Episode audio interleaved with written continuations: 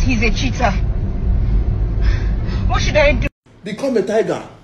Become a tiger or a hyena or a wolf or a fox. Just become something to match his energy. He's mad.